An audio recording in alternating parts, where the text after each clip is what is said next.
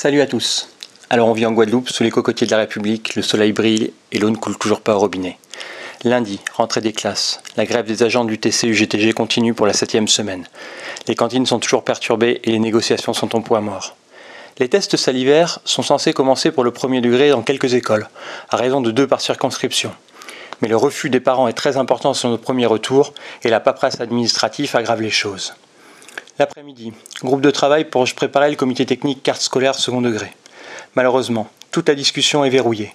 On ne discute pas des suppressions de postes, qui est pourtant le sujet.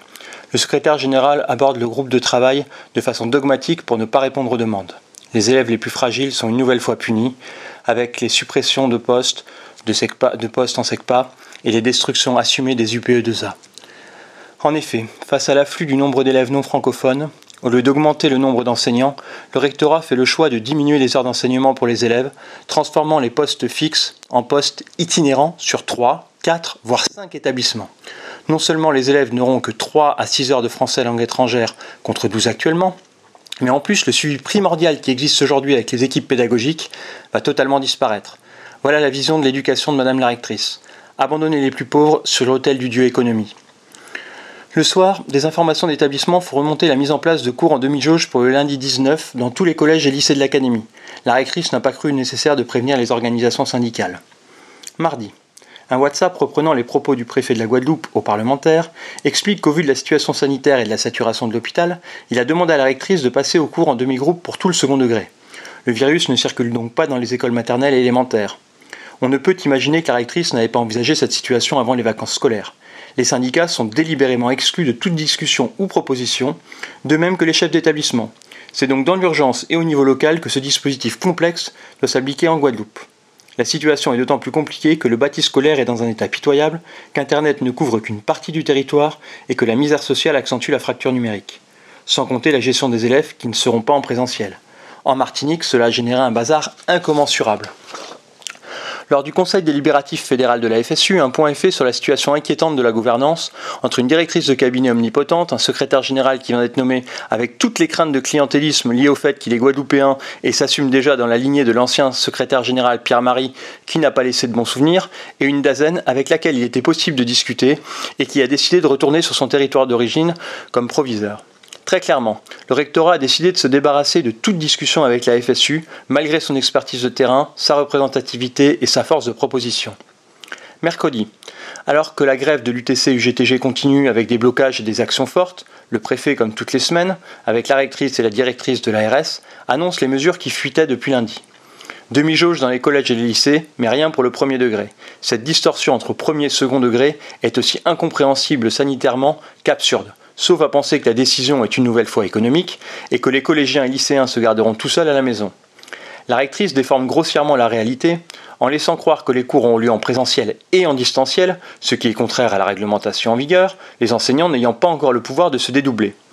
Elle tord très fortement la réalité en affirmant que la situation est préparée depuis le mois de septembre, ce qui est totalement faux. Sur le terrain, les chefs d'établissement bricolent comme ils le peuvent avec les équipes pédagogiques des solutions. Autant au collège, tout semble se dérouler correctement, autant au lycée, avec l'explosion des groupes classes, la situation est bien plus compliquée et risque de devenir très vite ingérable avec les spécialités.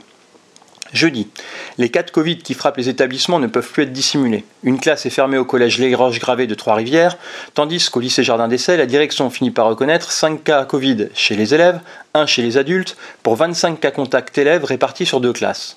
La situation se détériore fortement et la FSU Guadeloupe publie un nouveau communiqué de presse pour dénoncer l'insupportable incapacité de la rectrice à prendre des décisions d'anticipation qui s'imposaient pourtant.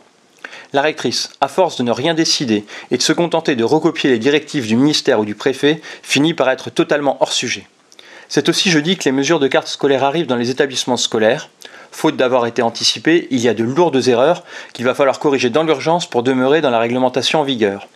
Vendredi, le comité technique est réuni sur les suppressions de postes dans le second degré.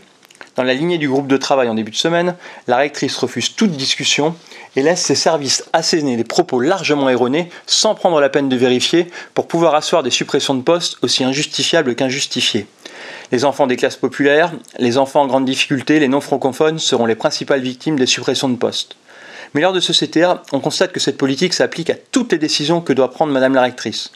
Quand on fait remarquer à la rectrice que supprimer un poste d'adjoint est illogique car il en manque déjà dans de nombreux établissements, elle répond que dans les cinq années à venir, sa politique de suppression sera justifiée, aussi hors sol qu'hallucinant. Quand une organisation syndicale lui demande la transparence financière pour le pôle administratif de Saint-Martin, elle explique que dans une académie à plusieurs départements, cela ne se passe pas comme cela. Ah bon, madame la rectrice? Vous ne savez pas que la transparence financière à tous les niveaux est une règle établie? Quand la FSU demande pourquoi les règles d'un organigramme non publié ont été appliquées plusieurs mois à l'avance, la rectrice est tout simplement incapable de répondre. À l'arrivée, l'essentiel des mesures subit un vote unanime contre de l'ensemble des organisations syndicales et devra être réétudié lors d'un nouveau comité technique académique de repli. Bon week-end quand même